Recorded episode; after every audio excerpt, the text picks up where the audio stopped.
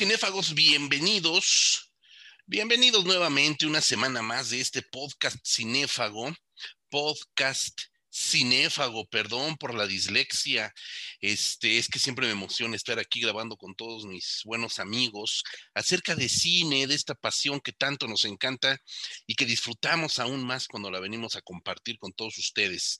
Yo soy José Luis Ortega y le quiero dar la más cordial bienvenida, por supuesto, a mi queridísimo doctor Marcus. Eh, pues hola este, a todos, bueno, los que nos están escuchando, obviamente estamos acá otra vez eh, pues en esto que ya es una costumbre y que es creo como parece la manera normal pues de tener actividad en esto, en este encierro que todavía pues, parece que va a durar hasta todavía muchos meses más.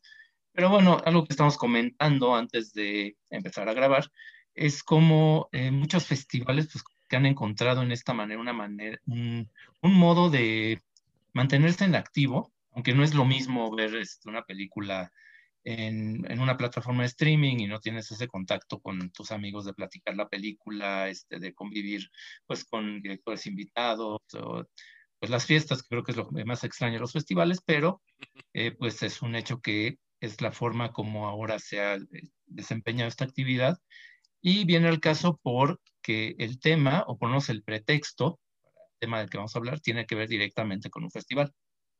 Exactamente, mi querido doctor, vamos a estar hablando o partiendo, mejor dicho, de lo que sucedió en el más reciente festival de cine eh, de Sitges, la meca del cine fantástico, para de ahí desgranar otra serie de, de, factores que nos parecen muy importantes. Y para ello le doy la más cordial bienvenida también a mi querido Rodrigo Vidal. ¿Cómo estás?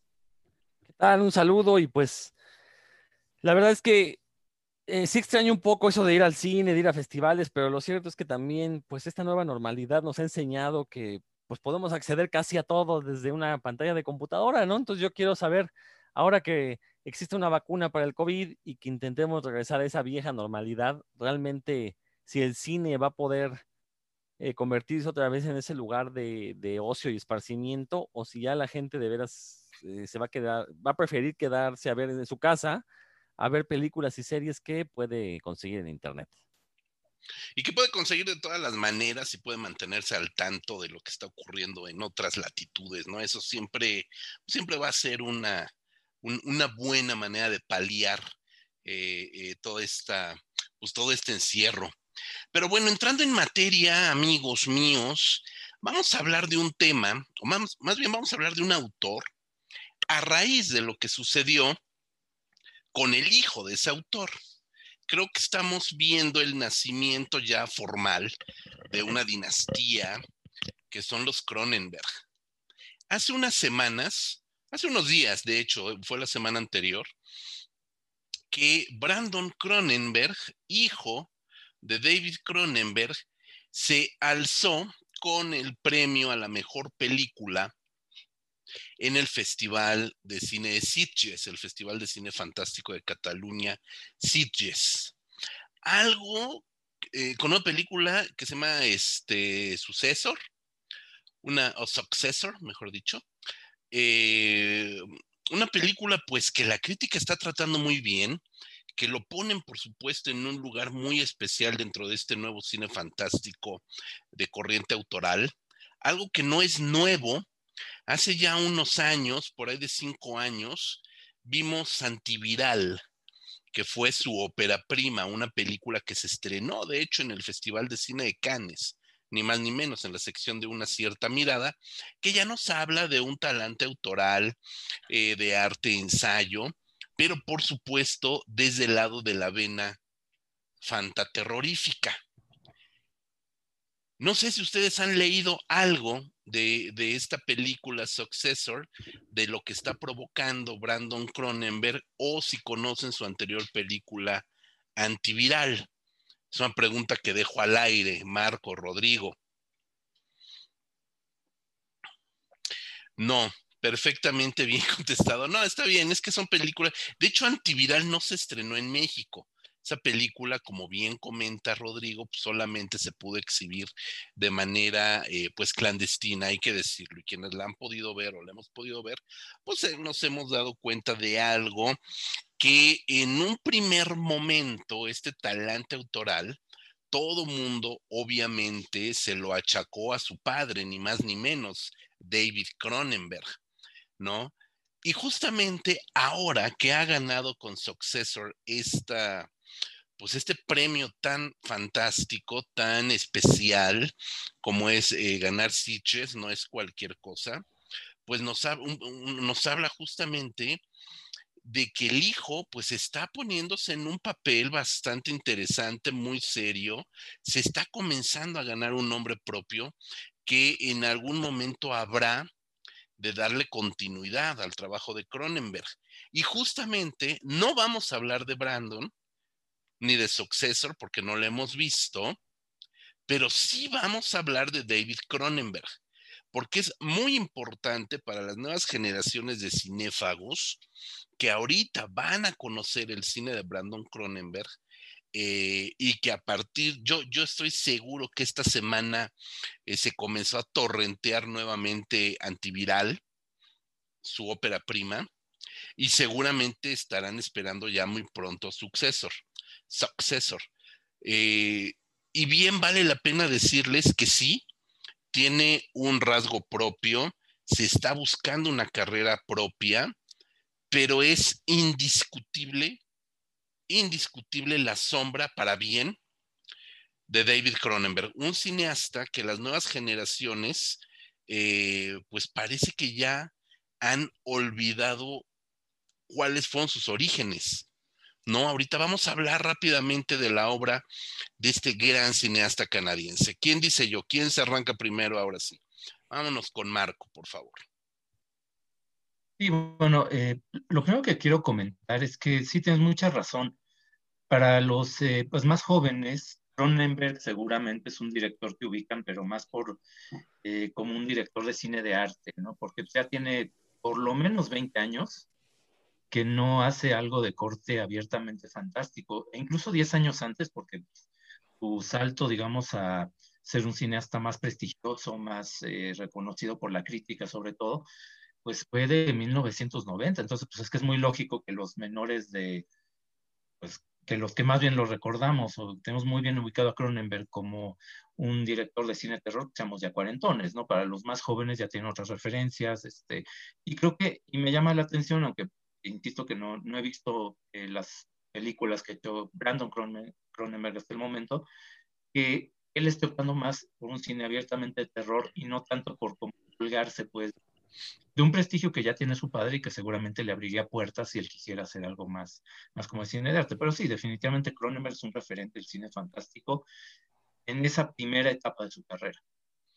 Exacto. Fíjate que hay un punto muy, muy dramático y triste que eh, muchos de los jóvenes cinéfilos que, ubican a, Cronenberg lo hacen o por promesas del este y un método peligroso, que son como las películas eh, violentas de Cronenberg, eh, no terroríficas, llamándolas así, o definitivamente los más párvulos lo ubican por Cosmópolis y no tanto por su nombre de David Cronenberg, sino porque está protagonizada por Robert Pattinson, antes del Robert Pattinson que hoy conocemos y que estaba todavía pues eh, muy identificado con la saga Crepúsculo y pues todos los fans y las fans de la saga Crepúsculo corrieron a ver Cosmopolis no por David Cronenberg, sino por Robert Pattinson. Entonces a mí me parece que el día de hoy, mi querido Rodrigo, tenemos unos cuantos minutos para hacerle eh, una pírrica justicia a David Cronenberg.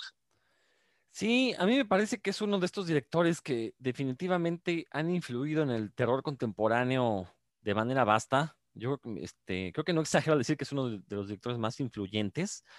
Eh, Marco comentaba algo muy, muy cierto. Eh, si bien sus primeras películas, bueno, podríamos decir que la mitad, la primera mitad de su carrera sí está más enfocada al, horror, no tanto al terror, sino al horror, a este eh, subgénero que está más especializado en causar repulsión que, miedo.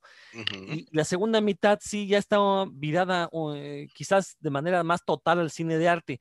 No es que antes no hubiera hecho esto que mal llamado cine de arte, ¿no? Pero la primera mitad de su carrera creo que son películas que combinan muy bien esta sensibilidad como europea eh, películas un poquito más lentas, eh, cuestiones que hablan más sobre la naturaleza humana, pero con escenas bastante explícitas de violencia, de sangre. De hecho, pues los españoles lo, lo, siguen reverenciando como uno de los grandes directores gore, a pesar de que la segunda mitad de su carrera ya abandonó un poquito esa cuestión eh, sangrienta y se fue ya por cuestiones, eh, como bien dices, violentas, pero quizás también más psicológicas, ¿no? Como una violencia más intelectual, más, eh, más tendiente a lo mental, no tanto a lo físico como lo vimos en, sus primeras películas, ¿no? decía yo, es un director muy influyente porque justamente él hizo esta mezcla, ¿no? Entre un cine un poquito como más maduro, más intelectual, pero al mismo tiempo también poniendo en cámara estas, este, eh, tripas saliéndose, este, estos cambios corporales de los que vamos a hablar más adelante.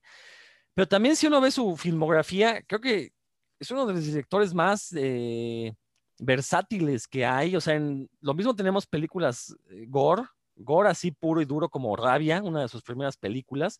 Tenemos cosas comerciales como La Mosca, que a pesar de ser comerciales, no vamos, no era la típica película hollywoodense, ¿no? Si eran películas que, que tienen ahí una filosofía detrás. Tiene adaptaciones de cómics con una historia de violencia, obviamente no son superhéroes, pero a final de cuentas ya hizo su adaptación de cómic David Cronenberg, una película que también en su momento fue, fue reverenciada. Tiene películas francamente extrañas, como es el caso de Existence o de M. Butterfly. Eh, en el caso de esta última, bueno, es una adaptación de, la obra Madame Butterfly, pero obviamente pues con el punto de vista de David Cronenberg, que la verdad son películas que uno las ve y, y, bueno, en el mejor de los casos, en el peor de los casos no la entiendes, ¿no? problema. En el mejor de los casos, pues sí te, te, da un, sacudida de cerebro bastante, bastante fuerte, ¿no? Y bueno, sus últimas películas, yo no he visto las, las, las últimas, la última que vi fue Un Método Peligroso, que es de 2011, eh, pero vamos, ya es una película que la verdad eh, si uno no está metido en el tema que trata, en este caso es la relación que había entre eh, Sigmund Freud y Carl Jung, estos dos grandes psicoanalistas, bueno, grandes eh, en el mundo del psicoanálisis, en realidad ahora ya se les conoce como charlatanes, pero vamos, vemos ahí esta lucha de naturalezas humanas entre Freud y, su este, estudiante Carl Jung.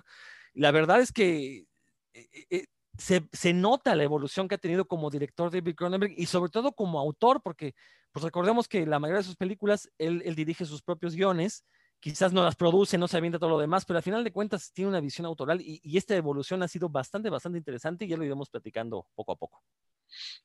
Sí, estoy totalmente de acuerdo contigo. Es un cineasta que podemos eh, dividir en distintas etapas y que incluso, como bien dices, la gente de nuestra generación, de nuestra edad, eh, crecimos con un cine de terror eh, o con, y, con un cine gore brutal, desaliñado, eh, muchas veces se hacía rancio muy pronto el, el, gore que veíamos con otros directores en otras películas, pero el cine de David Cronenberg, aun cuando hacía uso vasto y profundo de la sangre y del cuerpo y de la carne, ojo, vamos a hablar justo de la carne en el cine de David Cronenberg, eh, siempre nos dejaba un, sabor de boca mucho más complejo, ¿no? De lo que otras películas de terror gore que igualmente disfrutábamos, pero que que, en algún momento me atrevería a decir que podrían ser hasta desechables. Las películas de Cronenberg esconden todo un discurso eh, sobre el cuerpo, sobre la decadencia del cuerpo, sobre la mutación del cuerpo, eh, la enfermedad, eh, toda esta situación, cómo afecta a la mente del individuo, cuerpo y mente a final de cuentas eh, eh, convergen en un, en un vehículo, en un frasco que somos cada uno de nosotros y evidentemente lo que pase con uno afecta a la otra, ¿no? En ese sentido, evidentemente, eh, Brandon Cronenberg es heredero de lo que está haciendo, ¿no? Antiviral es evidentemente una película cronenbergiana, aunque no sea de David, ¿no? Eso me parece también muy interesante. Y no quiero decir que, que Brandon esté copiando el cine de su padre, ni mucho menos, ¿no? Em, hay que decir, eh, David Cronenberg inició de manera oficial o de manera formal, inició en el 69, 69 y 70, filma dos mediometrajes estero y crímenes del futuro que lo ubican como una gran promesa del cine canadiense. Esa es otra. Es un cineasta eh, nacido en Canadá y que surge del cine canadiense cuando en Canadá pues el, cine que se filmaba eh, no era realmente de la mejor calidad, eran pastiches de lo que se hacían en Estados Unidos y hablando de, de gore de violencia, pues lo más rescatable o lo más recordado fue hasta, hasta estos días la trilogía de Ilsa, película completamente exploitation, ¿no?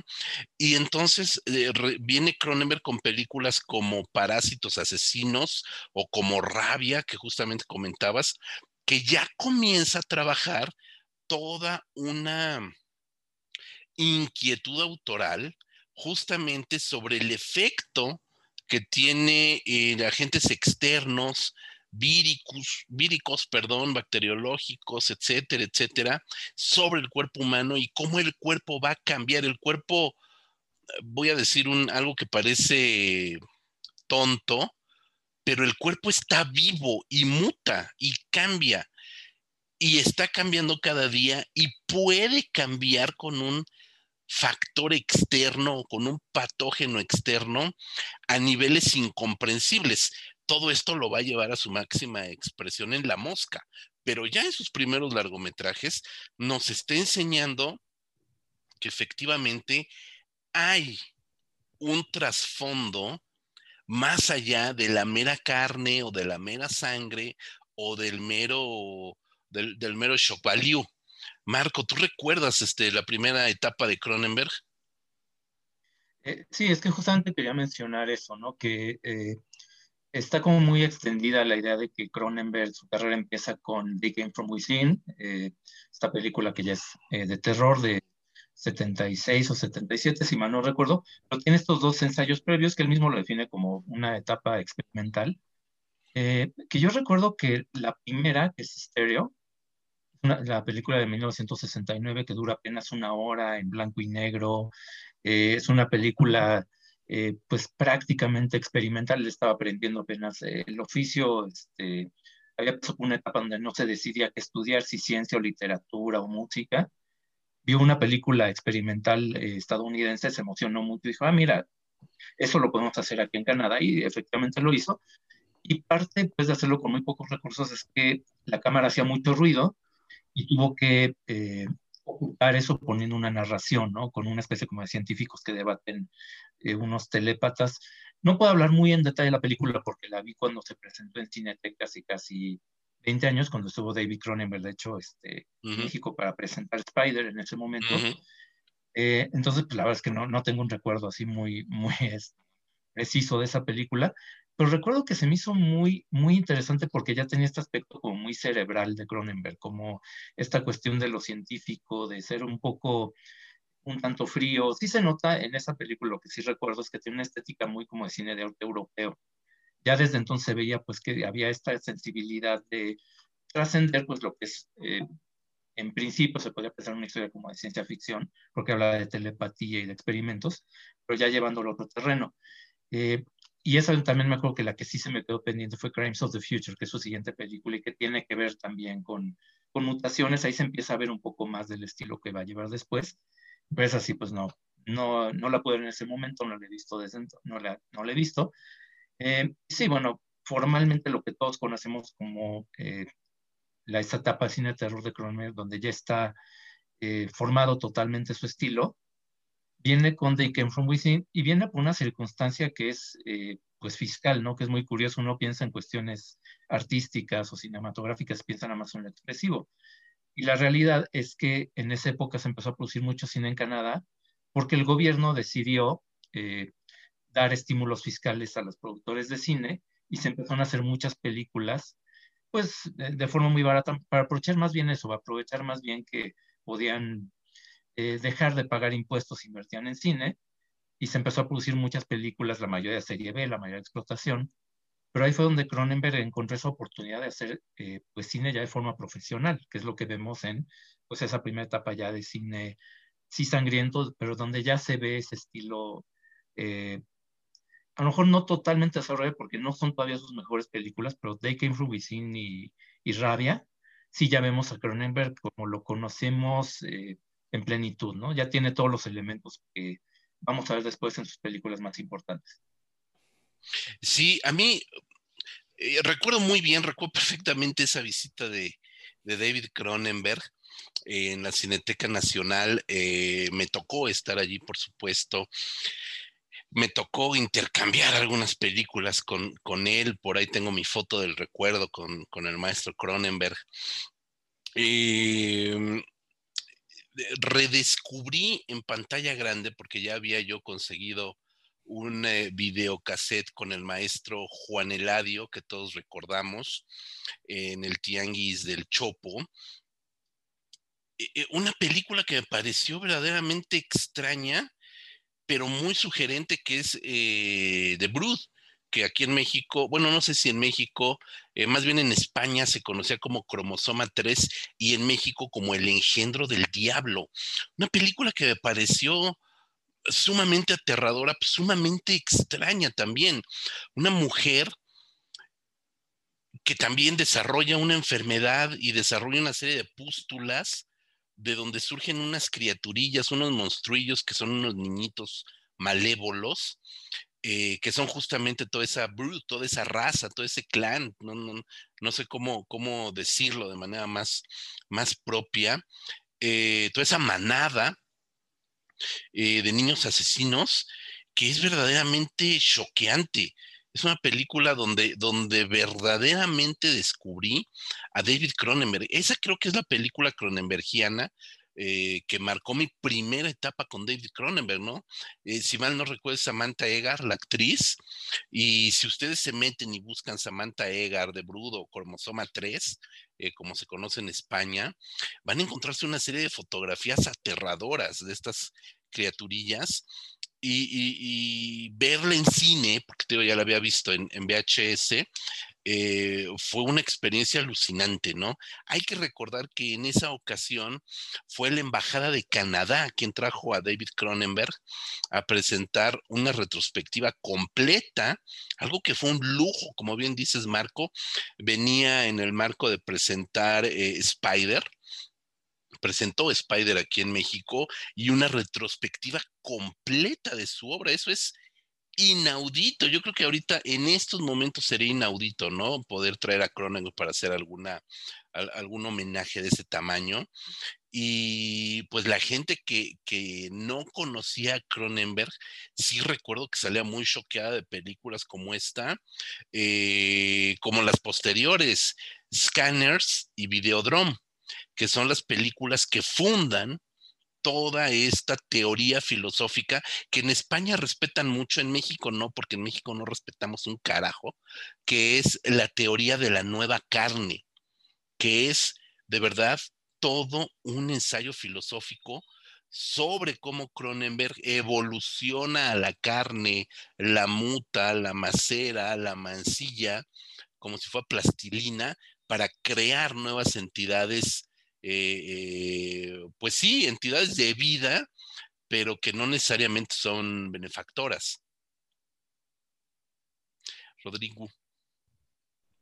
Sí, fíjate, justo quería llegar, tocar ya el tema de la nueva carne, porque eh, como bien dices, creo que Cronenberg es, va a ser su legado en los siglos por venir, o sea, le guste a él o no, creo que este discurso que ha hecho sobre las transformaciones del cuerpo humano eh, pues es al final de cuentas el, punto fuerte de al menos esta, bueno, casi dos terceras partes de, su carrera cinematográfica, ¿no? Eh, digo, algo muy interesante, también en, lo personal, también este, The Brood, creo que es mi película favorita de él, y tienes razón, esa vez que la vimos ahí en Cineteca, todos salimos como extasiados de esa película, porque es muy violenta, es sangrienta, es explícita, pero tiene un discurso filosófico detrás muy, muy fuerte, ¿no? Creo que si tuviéramos que compararlo con una película del estilo, y, por del estilo me refiero al género fantástico, no porque tengan que ver eh, conceptualmente o, estéticamente se parezcan, pero recordemos que una película como Blade Runner, pues pone de moda esta idea de qué es lo que nos hace humanos, pero a nivel de alma, ¿no? De espíritu. Mientras que la pregunta que hace Cronenberg es, ¿qué es lo que nos hace humanos, pero a nivel de cuerpo, a nivel biológico? Y eso es lo que se dedica a, preguntarse en muchas de sus películas tempranas, ¿no? Y, todavía en algunas de las posteriores. De hecho, en La Mosca también se pregunta esto, ¿no? ¿Hasta qué punto eh, este personaje central de La Mosca deja de ser humano para convertirse en una mosca, ¿no? Y ese es como todo el dilema que tiene el personaje a lo largo, en cuanto sabe que se está transformando, bueno, ¿qué está sucediendo, no? Este, ¿Cuándo se va a acabar mi humanidad? ¿Cuándo me voy a convertir en este monstruo? O, de veras me voy a convertir en un monstruo. Y eso lo vemos en películas, pues desde, yo creo que desde, eh, eh, en Shivers ya lo vemos, en Rabia está presente. Eh, nada más refresquenme la memoria, es en Rabia la película donde a la chava le sale como un apéndice peneano, ¿no? Y con lo que infecta a los demás, ¿no? Ajá, en este, Digo, en, sí, exacto. En el caso de Rabia, bueno, tenemos ahí una idea de transexualidad un tanto retorcida, ¿no? Pero que ya estaba presente, la película es del 77 y ya tiene un discurso de, bueno, ¿qué pasaría si una mujer eh, tuviera un apéndice y empezara a abusar de otras personas, ¿no? Y las empieza a, contagiar de una enfermedad. Tenemos ya ahí antecedentes de lo que sería la, paranoia del VIH que tuvimos eh, a inicios y mediados de los 80, en, en, una película antes de que surgiera este virus, ¿no? Eh, eh, vamos, e, e, esta cuestión de las pandemias, de, las enfermedades que se transmiten rápidamente, no es algo nuevo. La ciencia ficción ya las venía manejando desde hace muchos años. Y digo, tampoco es que fuera algo que no hubiera ocurrido jamás, ¿no? A principios del siglo XX tuvimos ya la epidemia de, la, fiebre de la fiebre española y pues obviamente ya había antecedentes de cómo se comportaría una enfermedad que se moviera de manera veloz entre la sociedad, ¿no? Y, obviamente el, discurso de Cronenberg es comparar estas enfermedades eh, biológicas, físicas, con enfermedades mentales, ¿no? Y creo que ahí radica también mucho de, lo que ha hecho eh, enamorarnos de la obra de Cronenberg, porque como bien dijiste al principio, José Luis, o sea, son películas de, terror, de horror, pero que trascienden porque tienen una filosofía detrás. Y en este caso, este, este discurso de la nueva carne, pues sí nos pone en perspectiva hasta dónde podríamos modificar nuestro cuerpo, biológicamente hablando, y seguir siendo humanos, ¿no? Esta idea de, bueno, si me empiezo yo a poner implantes cyborg, ¿en qué momento voy a perder mi humanidad? Insisto, no a nivel espiritual, sino a nivel físico. Y, bueno, obviamente es un tema que va a seguir trabajando en sus siguientes películas, en Videodrome, eh, obviamente en La Mosca, en Existence también menciona un poco de esto y que quizás ha ido abandonando ya en, otro, en pos de otros derroteros, pero creo que ese va a ser su gran aporte a, la filosofía del terror, ¿no? Esta idea de eh, qué tanta carne debemos perder para que podamos convertirnos en otra cosa. Sí, y fíjate que ahorita me estoy recordando eh, que a lo mejor muchos de los escuchas se preguntarán, ¿y de dónde diablos le salió todo esto a Cronenberg? Hay, hay, un libro que analiza su obra, su vida, su obra, que se llama justamente David Cronenberg, un, libro eh, que circuló en aquellos años o que conseguimos en aquellos años, un libro español. Él recuerda eh, que siendo niño puberto, como entre niño puberto, una persona cercana a él, no recuerdo si su familiar directo, pero una persona cercana a él eh, enfermó y David fue testigo de cómo el cuerpo de esta persona que él había conocido se fue minando, transformando, eh, haciéndose cada vez más decrépito ante sus ojos y cómo paulatinamente esa descomposición de su cuerpo lo va a enloquecer.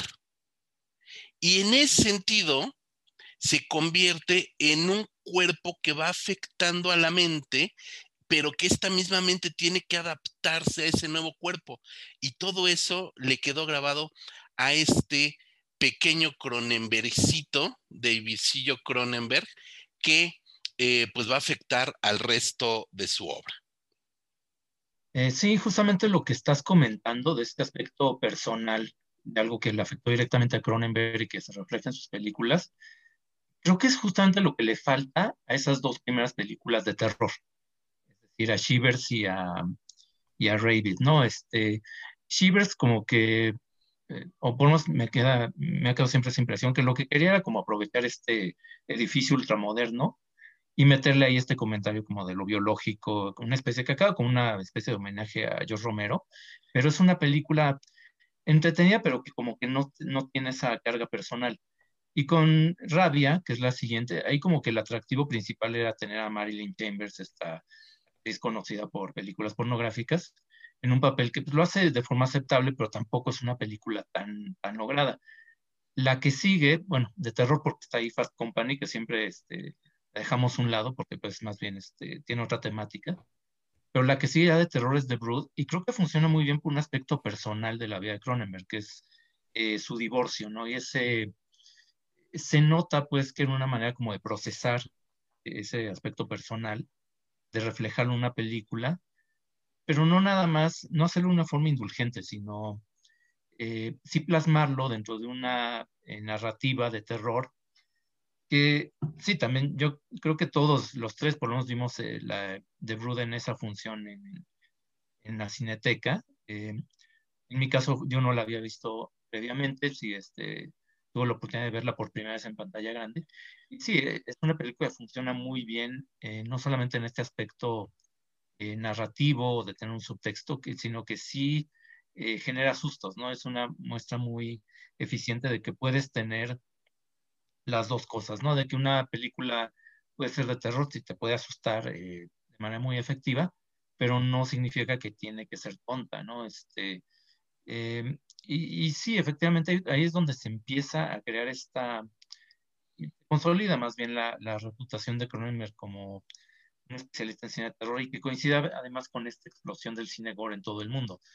Eh, no es eh, casualidad que una de las imágenes que todo mundo tiene muy marcadas del cine gore en general es esta imagen de la cabeza que estalla en scanners, ¿no? Se volvió, eh, antes de que existiera pues lo, lo, viral en el sentido de los memes y de internet y de las redes sociales, esa era la imagen que era como emblemática del cine gore, ¿no? Este, eh, aunque creo que, creo que es una película que empieza mejor de lo que termina, sobre todo porque el actor principal, eh, no Michael Ironside, que es el que hace al, al villano, sino el, el, protagonista es un actor que no tiene tal vez tanta fuerza. Eh, pero es una película que uno, con esa simple imagen a todos los... En ese momento estamos muy chavos y queremos ver algo como transgresor y violento. Pues ver la imagen de una cabeza que estallaba, pues era este, eh, de esa forma te conquistaba, ¿no? Este, creo que eh, en esa época se consolida la, la reputación de, de, Cronenberg como un eh, director que podía darte este tipo de espectáculo sanguinolento, y creo que también acabó afectándole a nivel de crítica, ¿no? Porque pues, eso en ese momento pues, no era muy bien visto, esos niveles de violencia. Y aunque tiene obras muy importantes en esos años, como que la crítica lo maltrató bastante, ¿no? Pero estamos hablando de de The Brood, de Scanners, de mm, La Mosca que viene un poco después. Y bueno, antes está Videodrome, eh, Cuerpos Invadidos, que es como se llamó aquí en, en, México, por lo menos la edición en videocassette. Eh, creo que era la forma ideal de verla, o por lo menos de descubrirla. En mi caso, yo sí la, ahí sí la vi en, en videocassette. Y, sí puedo decir que junto con eh, Ópera de Dario Argento, eh, no, no es cierto, no, no es ópera, me estoy confundiendo. Este, Suspiria. Fueron eh, Videodrome y Suspiria las dos películas que mencionaron que el cine de terror no tenía que ser como algo eh, genérico, ¿no? Suspiria por el aspecto visual. Fue la primera película de terror que yo vi donde dije, no, bueno, es que la puesta en escena puede estar tan cuidada como en cualquier este, película de arte o cualquier película de Hollywood y Videodrome por el concepto, ¿no? Este, es una película que no tiene que ver con casas embrujadas, el castillo, el vampiro, como esta cuestión icónica, este, eh, que normalmente es muy, es muy eh, lógico también que un director de cine de terror retome cosas que ya se han hecho antes, no es una película que sí tiene un concepto totalmente original, que es el de la nueva carne, ¿no? Lo que están mencionando, y que además lo hace de una forma eh, muy contundente y todas estas cuestiones de, y además combinándolo con imágenes gore que si no, si de chavito a lo mejor no te llama la atención ese subtexto filosófico de la esencia del ser humano, por lo menos la sangre te tenía entretenido, ¿no? Entonces, esa etapa pues creo que sí marcó a muchos en esta generación. Sí, totalmente de acuerdo, ¿no? Sí son películas que trascendieron, eh, en su momento trascendieron la esfera, lo que comentaba, ¿no? Trascendieron la esfera de lo meramente gore, sanguinolento y de este, eh, pues sí, de explotación, hay que decirlo, ¿no? Muchas de las películas de aquel momento eran totalmente de explotación para llevarnos a, otro, a otra cosa mucho más fuerte, ¿no? Y yo creo, evidentemente Videodrome es la película que termina de cerrar toda esta parte de, la nueva carne. No me refiero a que se acabara con ella, sino a que a, que a partir de Videodrome, la teoría de la nueva carne, toda esta filosofía de la nueva carne, es cuando ya alcanza todo un cierre, todo un perfil mucho más amplio. Sin embargo, después de eso, se encarga de, llevar a la pantalla, que fue su primer acercamiento con el cine de los Estados Unidos, desde, eh, desde su origen hasta Videodrome, son películas 100% canadienses. Entonces, vámonos una película más adelante que es La Zona Muerta, que fue ya su primer coqueteo con Estados Unidos. Es una película parcialmente canadiense con coproducción estadounidense, con ah, um, Christopher Walken en, la película. En ese momento Christopher Walken era uno de los actores más solicitados, eh, un actor también de un perfil bastante extraño, muy cronenbergiano, y que le venía muy bien esta película. Y por supuesto, de alguna manera avalado, por así decirlo, por el nombre de Stephen King, que es el autor de la novela original. Una película eh, en su momento creo que también un poco maltratada por lo mismo de que no entendían exactamente cuál era la postura autoral de Cronenberg en los Estados Unidos, pero que le permite entrar a La Mosca, que es su película más conocida, creo, por lo menos de esa, por lo menos en ese momento fue la película más conocida, que es una película totalmente, como decía hace unos minutos Rodrigo, comercial, con un Jeff Goldblum todavía muy joven y que a partir de ahí se convirtió en un actor de culto, Gina Davis guapísima, antes de operarse la cara, evidentemente.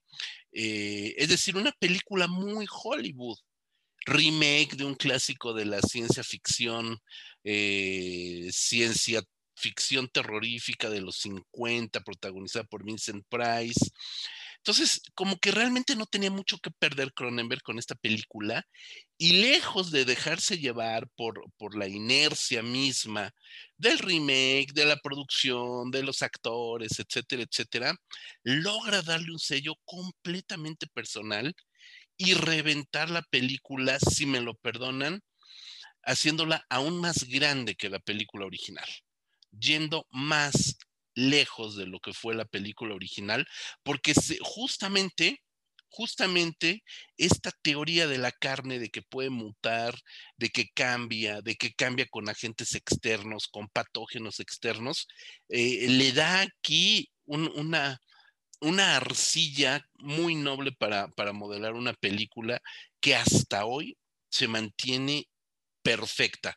A lo mejor estoy pecando de entusiasta, pero para mí La Mosca de David Cronenberg del 86 es una película perfecta. Roth. Y bueno, lo, cierto es que también a partir de La Zona Muerta vemos esta como fascinación de Cronenberg por adaptar algunos textos que no son de su autoría y que en algunos casos se antojarían inadaptables para el cine, ¿no? Eh, es el caso de El almuerzo desnudo, basado en la novela de William S. Burroughs, que la verdad, tanto la novela como la película son un festín de sinsentido, de surrealismo, de, eh, vamos, de las cosas más extrañas que se puedan topar, ¿no? Entonces, digo, eso habla también de que los intereses de, de Cronenberg como autor, pues también, digo, aparte de ser autor, él, era fan, entonces de repente pues, se le antojaba adaptar ese tipo de películas, ¿no? Este, bueno, el caso de M. Butterfly, basado en Madame Butterfly, este, no, no adapta propiamente un texto, pero bueno, da su versión de lo que es esta historia de, de, Madame Butterfly, ¿no? Este, el caso de Crash, basado en la novela de, eh, les doy el dato, mi memoria ya no es lo que era, de J.G. Ballard, eh, un autor que se incrusta en el género de ciencia ficción, a pesar de que esta novela en particular no tiene nada que ver con este género, y que de hecho la, literatura de Ballard se incrusta en la, en la ciencia ficción por rara, no porque realmente le haya interesado hablar de, de, cuestiones de ciencia ficción. Pero vamos, esta película de Crash, donde creo que también la cuestión de la nueva carne toma un nuevo cariz al presentar como algo netamente sexual, ¿no? Algo que en, otras películas de él se, insinuaba, se veía de manera metafórica. Bueno, en el caso de Crash sí lo vemos, vamos, básicamente es gente que se excita al ver choques de autos, ¿no? Entonces toda la película tiene que ver con, con la cuestión mental de personas que tienen esta, esta, esta filia.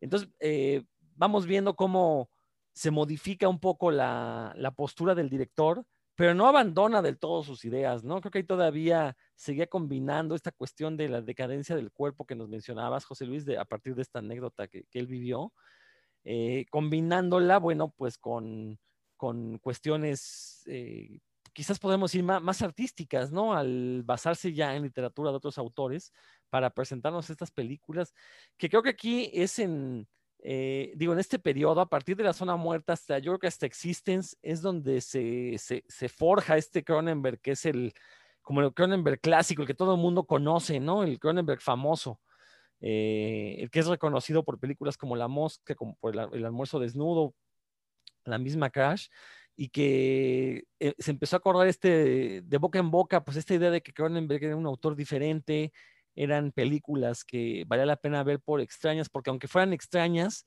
eran películas que una vez terminadas te iban a dejar pensando, bueno, a ver, ¿qué es lo que vi? ¿En qué se basó? Eh, creo que los fans de Cronenberg, y esto no lo digo por petulancia, eh, lo digo más bien porque creo que es de estos eh, directores de cine que te invitan a conocer eh, las influencias que él tuvo como director para hacer estas historias, con el fin de tratar de entender un poquito mejor la obra, ¿no? Y eso siempre te va a enriquecer. Entonces vas a buscar música, vas a buscar literatura, cómic, otras películas que te ayuden a, darte un mejor contexto de lo que son estas películas, entre comillas, raras de David Cronenberg. Así es, mi querido eh, Rodrigo Marco pues creo que también eh, eh, nosotros gozamos de esas películas, de, este ciclo de películas que comenta eh, Rodrigo del almuerzo desnudo a Existence, pues cuando estábamos en el mero mole de andar buscando propuestas que, fueran mucho más atrevidas de, lo convencional. sí, nada más quiero hacer un apunte sobre la mosca antes de, seguir con, con el resto de la carrera de Cronenberg. Es que creo que ahí es la película, y yo recuerdo perfectamente que fue eh, no solamente una película muy popular, sino que muchos críticos que habían sido muy escépticos de Cronenberg de repente eh, se deshicieron en elogios. Recuerdo mucho eh, Roger Ebert, que no era ningún amigo del cine gore ni del cine de terror, recomendando así con muchísimo entusiasmo La Mosca, ¿no? Y es porque creo que en, esa película Cronenberg encontró, la manera de que esas imágenes grotescas y del cuerpo eh, mutado y transformado fueran digeribles, ¿no? Y fueran digeribles dentro de una historia que tiene eh, incluso elementos románticos, ¿no? Porque la relación finalmente entre el científico y la reportera es una relación de, es como una tragedia romántica, ¿no? Eh, y, y, creo que eso también influyó en que la siguiente película, que es The Ringers, ahí fue al contrario, le fue mejor con la crítica que con los fans del terror yo me acuerdo también que entre fans del terror de Ringers, ah, es que no tiene sangre, como que es lenta, tiene muchos diálogos. Y en cambio, para los críticos que querían ver un, un, cineasta más maduro, como que les gustó más ese aspecto, ¿no? Esta cuestión de los gemelos idénticos con una cuestión de, identidad, que es un tema que Cronenberg eh, sigue trabajando en, el resto de, sus películas. Eh, y, y, bueno, aprovecho también esto este, porque me, eh, hay un aspecto que eh, M. Butterfly eh, toca mucho este tema de la identidad también, ¿no? Creo que es una película que también ya es dramática, ya es este, tampoco tiene ya que ver con cine de terror, como que ya había abandonado pues ese, género, incluso, incluso a los fans del cine de terror, ¿no? Este, yo me acuerdo que M. Butterfly, no me acuerdo si estuvo en la muestra, este, pero bueno, la vi en, digamos, en un foro ya más este, como de cine de arte y tal, y, y hay, hay, nada más una, una, precisión, es que M. Butterfly se basa más que en la ópera, en Madame Butterfly, en el caso real de un diplomático francés que fue engañado, en inglés se llama honey trap, esta cuestión de que muchos dicen que le aplicaron incluso a Julian Assange, esto de mandar a un agente pues, muy atractivo, hombre, mujer o lo que sea, según los gustos pues de la persona que se quiere espiar, a seducir a un, alguien que tiene pues, secretos de Estado, una cosa así, y pues este, seducirlo y pues en la plática después del, eh, digamos, de cama, pues decir, ah, pues este, que empieza a soltar la lengua, ¿no? Eh, y es un caso real, eh, el M. Butterfly más bien se refiere a que el caso recuerda a la ópera de Puccini, Madame Butterfly, aunque es muchos años anterior, y, y, es un personaje real que sí se vio involucrado en esta cuestión de ser engañado por un actor de ópera china que se hizo pasar por mujer y que no queda muy claro si este diplomático francés estaba consciente, si realmente sabía que estaba con un hombre o... Y esa cuestión como de, de fluidez de género, que es como le llamaríamos ahorita, creo que también es lo que hace vigente a Cronenberg, ¿no? Son cuestiones de la identidad, de la enfermedad venérea, que aunque él las trabajó, digamos, a partir de elementos muy concretos pues, de, de ese momento, siguen estando muy vigentes, ¿no? Este, eh, M. Butterfly, pues es esta cuestión de, la fluidez de género, este, la enfermedad de transmisión sexual, bueno, desde Shivers lo ha trabajado, eh, la influencia de los medios hasta también en, en, este, Videodrome, ¿no? Esta cuestión de, creo también se discute mucho, que si las redes sociales te están dando incluso a nivel cerebral, etcétera.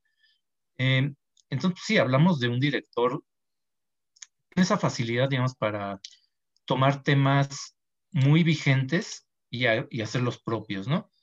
Eh, Naked Lunch a lo mejor no es una película, a mí no me parece eh, tan lograda, tiene imágenes muy, muy interesantes, bueno, tiene a Peter Weller haciendo una muy buena actuación, eh, pero de entrada no sé si la, la novela es adaptable, ¿no? Porque finalmente, pues, William Burroughs trabaja a partir del texto directamente como material, ¿no? Su, su, técnica de escribir es agarrar textos, recortarlos y pegarlos como una especie de copy-paste y a ver qué sale, ¿no? Y eso en cine a lo mejor no es tan fácil de lograr.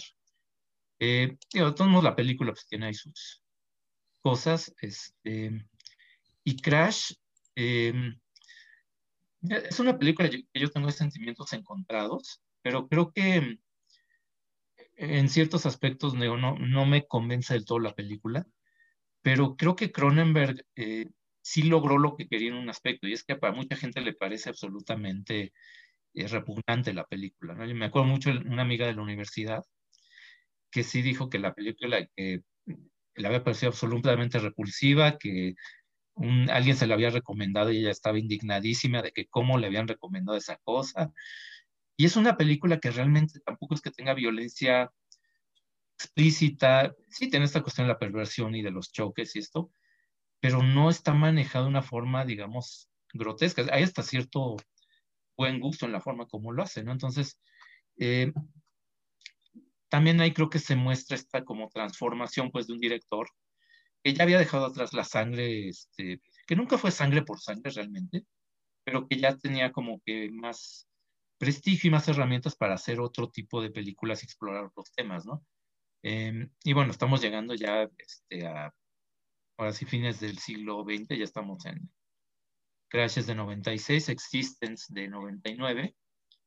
Em, bueno, yo aquí, este, mm, todavía me parece una época ahí valiosa. Yo no sé, este, seguramente no va a estar de acuerdo conmigo, pero las sus siguientes dos películas a mí ya me parecen de lo más flojito que ha hecho. ¿Existence te parece de lo flojito o Spider? O las dos. Eh, bueno, no, es que sí, no, no, no quedó muy, muy claro. Sí. Existence eh, eh, creo que el problema que tiene Existence es que estaba tratando de hablar de Internet y realidades virtuales en una época donde había muchos cambios, ¿no? Entonces es una película que si la repasas ahorita, ya se siente un poquito como medio ingenua, medio...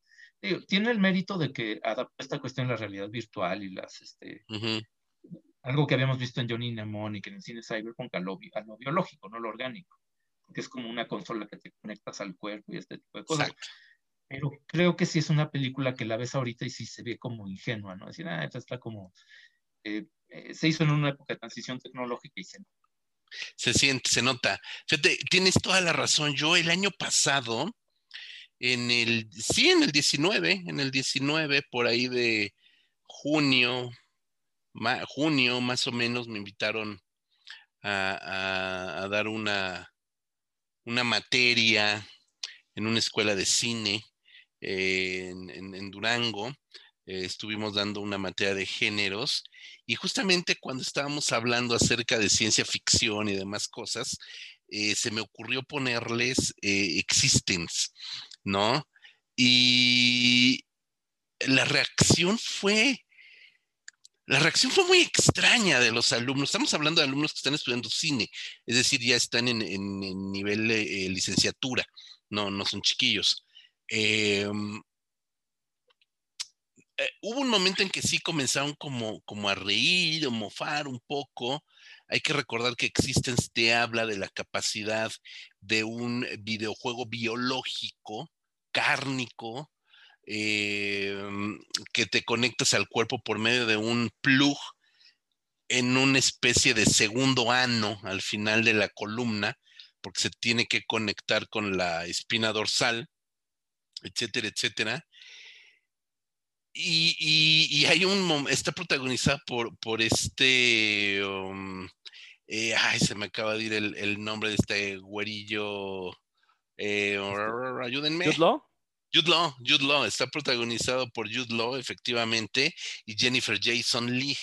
Hay un momento en que se, está, se tienen que estar enchufando literalmente, y aquello se volvió en una hilaridad tremenda, porque Obviamente tienen que lubricar el plug para que entre en esta especie de segundo ano. O sea, viene como toda una referencia sexual bastante naif, pero el discurso contestatario y de que es una película de discurso revolucionario, contestatario, que están buscando destruir. Es un poco como Terminator, ¿no? De buscar a destruir al origen de, de estas realidades alternas eh, que no sabes evidentemente quién es ni por dónde va, eh, terminó complaciendo mucho.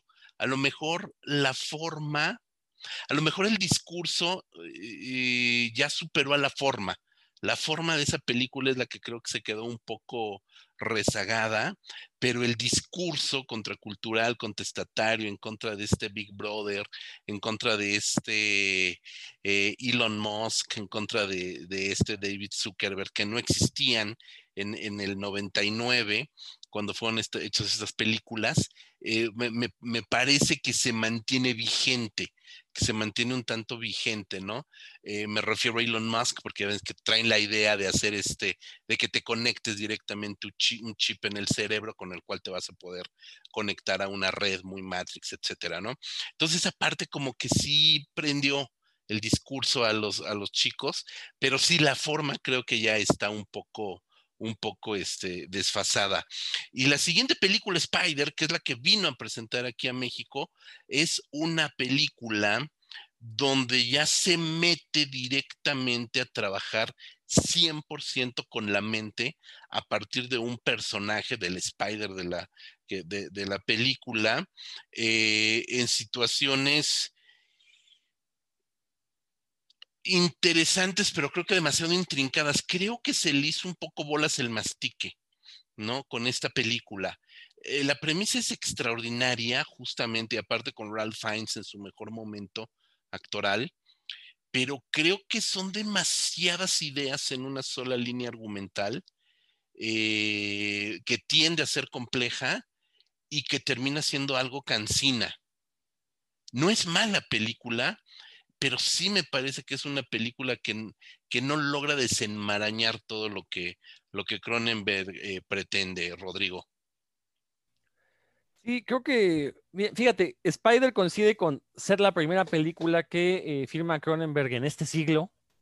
Y creo que a partir de ella y toda la filmografía que ha tenido en este siglo XXI, creo que ya son películas que pretende, donde él quiere ya alejarse de esta imagen de, de la nueva carne, de esta imagen de, cine gore, de toda esta imagen de repulsión, de horror, como que ya quiere hacer películas más, eh, no diría yo personales, pero más basadas en personas, más que en ideas, ¿no? Este, lo podemos ver, como bien dices, yo estoy de acuerdo contigo en Spider, creo que es una película que cuando, eh, vuelvo a lo mismo, la vimos aquella vez en Cineteca juntos, eh, digo, no es que presumamos que la vimos juntos o que estemos tan viejos, pero vamos, fue un evento que sí nos marcó como cinéfagos, porque fue antes de que iniciara la revista cinefagia.com y eh, pues era uno de estos eventos donde el gusto nos unía, ¿no? Y que nos permitió, a final de cuentas, posteriormente, pues fundar el sitio de internet para hablar de ese cine que tanto nos gusta.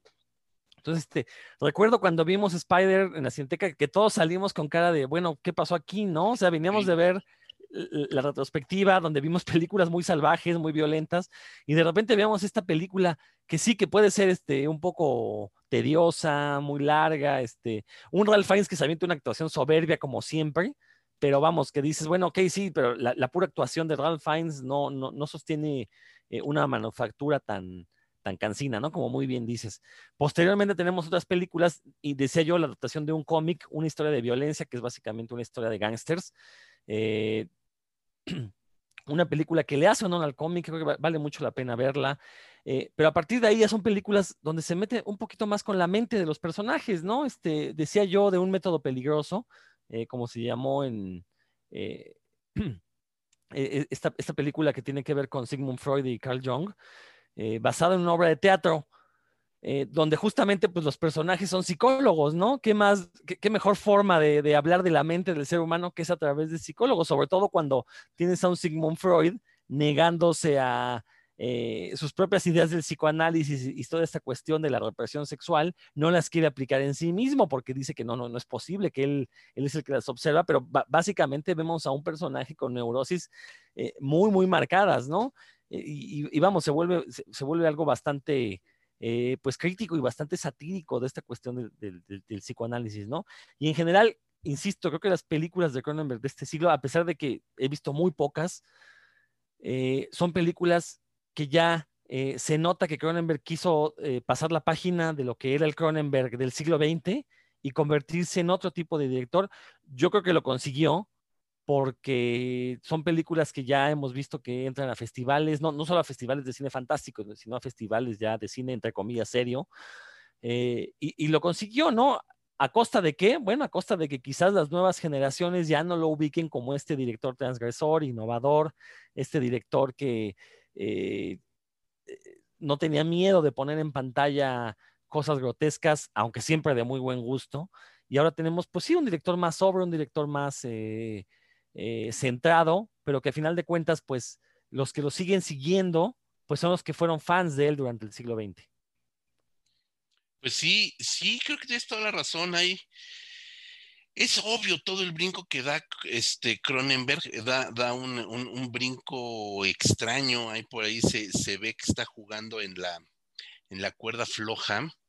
Eh, creo, personalmente creo que era necesario también para él dar esta evolución, yo creo que es una evolución coherente o parcialmente coherente con sus implicaciones autorales, en tanto que trabaja nuevamente sobre cambio, identidad, personalidad, etcétera, etcétera, ¿no? Lo que, lo que ya en algún momento habíamos visto en películas como bien comenta Marco, que no son del género como en Butterfly, donde nos habla justamente de esta identidad, de la capacidad de transformación.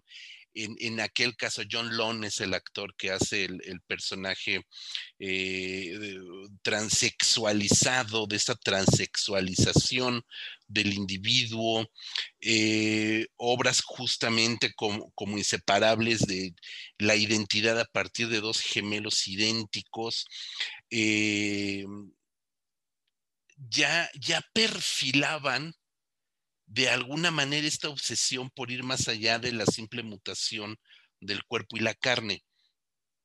Con películas como Spider eh, o como un método peligroso, pues es obvio que su mundo ya es la mente más que el cuerpo y una película que, está en medio de ellas, como lo es una historia de violencia, independientemente de que está basado en un, en un cómic eh, o novela gráfica, etcétera, me parece que es una película completamente congruente porque nos habla de un personaje que ha tenido que cambiar por completo para volver a nacer, tener una nueva vida y que cuando es descubierto, como se dice vulgarmente, atrapado por su pasado, tiene que involucionar a su estado primigenio.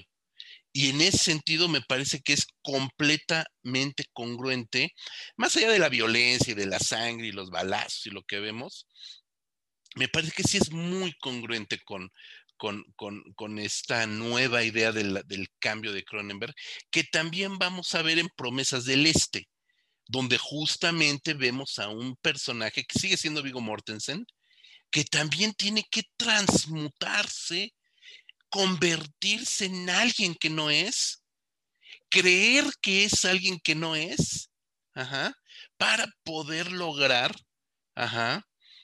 evolucionar como persona. Y eso en algún momento también pone a su mente en juego, porque definitivamente llega un momento en que ya no sabes quién eres.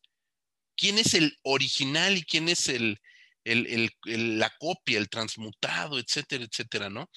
Creo que son películas muy congruentes en el universo autoral de Cronenberg, aunque ya no vemos, por supuesto, la transmutación del cuerpo como tal, pero sí de un estado de la mente de personalidad que me parece extraordinario, Marco. Eh, sí, justamente, y sí quería, eh, ahora que bueno que mencionas esto, porque sí quería aclarar que no es que no me gusten eh, tanto pues las películas o que tenga mis dudas a partir de Spider, por esta cuestión de que, ah, es que yo quisiera seguir viendo sangre, este, etcétera, ¿no? Este, y me quedé en esa, con esa fijación del gore y una cosa así, ¿no? Eh, Spider, bueno, ustedes ya lo mencionaron, no voy a repetir, pero estoy de acuerdo. y más allá de la actuación de Ray Fiennes, pues no, la película pues no trae mucho en el moral, es como una cuestión ahí de psicológica. Eh, en mi caso me pareció incluso predecible. Y A History of Violence, que pues sí, la primera de tres películas salí lo que hizo con Viggo Mortensen, eh, en mi caso, bueno, en mi caso personal, es que más bien tuvo que ver con expectativas. Eh, me tardé en verla, no me acuerdo por qué razón, este, pero no la vi, digamos, cuando se estrenó. Y pues, eh, y tú fue muy, muy alabada y apreciada. Yo vi muchísimos comentarios que decían, bueno, pues una nueva obra maestra de David Cromer y tal. Y a mí en realidad me pareció una historia pues bastante simple, ¿no? Este, en cambio, Eastern Promises, que también tiene que ver con mafia y también es con Vigo Mortensen, me pareció mucho mejor, eh, mucho más lograda, una historia mucho más intrincada, muy bien llevada con... Eh, otra vez un guion que no es, no es de él, no, es, no fue, él no escribió la película, la escribió Steven Knight, un eh, guionista británico que tiene por ahí cosas interesantes, este, Dirty Pretty Things, por ejemplo, pero creo que sí, esta es su, eh, su mejor película. Y también se nota, pues ya, Cronenberg trabajando con, con a partir de material de otras personas. En el caso de Eastern Promises, que creo que es su mejor película de este siglo, pues creo que lo logra muy bien. Eh, la adaptación, pues, de la obra de teatro de Un método peligroso, eh, a mí también sí me deja muchas dudas, ¿no? Este, porque sí tienes el tema, pues, de algo tan debatido y tan discutible como es el psicoanálisis, sobre toda esta cuestión de, eh, pues la eh, muy dudosa ética que tenía Freud, digamos, en su vida personal y cómo se reflejaba en, en cómo desarrolló sus teorías, el trato que tenía con, con sus mentores incluso, para una película que creo que se queda ahí como que eh, a medias tintas. Y después viene otra que pues, es desastrosa, ¿no? Que es Cosmópolis, que, híjole, eh, no, yo no conozco la novela de Don Lilo, no sé qué tanto tenga, sea que trató de adaptar algo como Naked Lunch, que a lo mejor no se podía adaptar, o este, pero sí, sí me parece una película bastante mala de, de Cronenberg.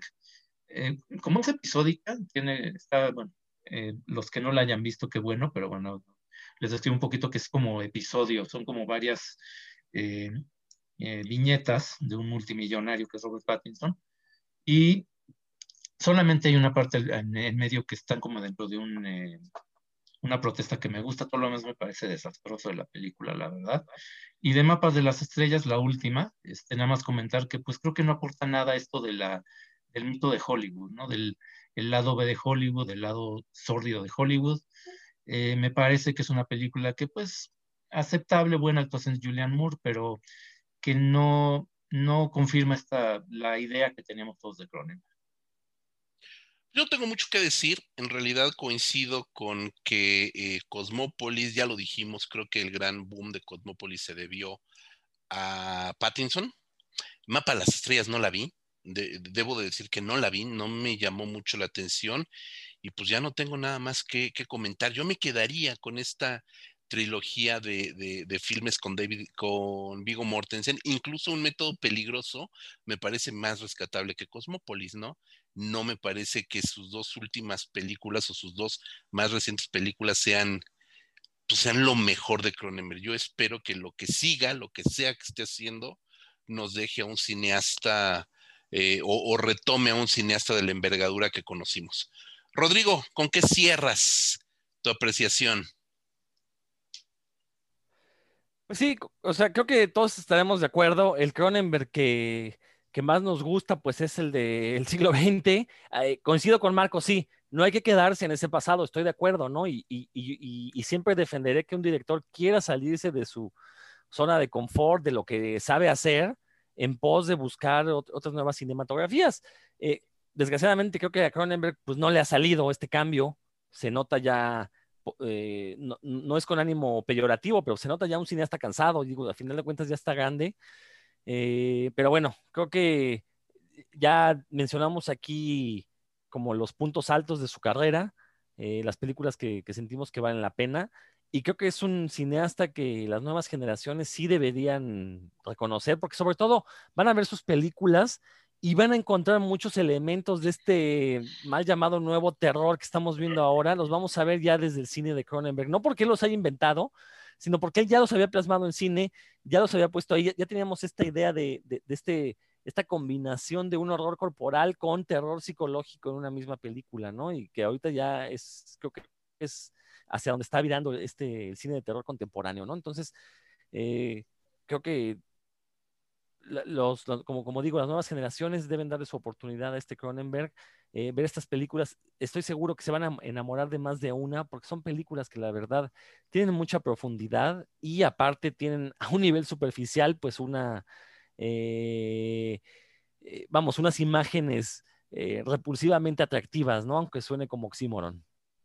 Sí, definitivamente. Es, yo los invito, como siempre, a que recuperen el cine clásico y en este caso la filmografía de David Cronenberg, totalmente rescatable, totalmente rescatable.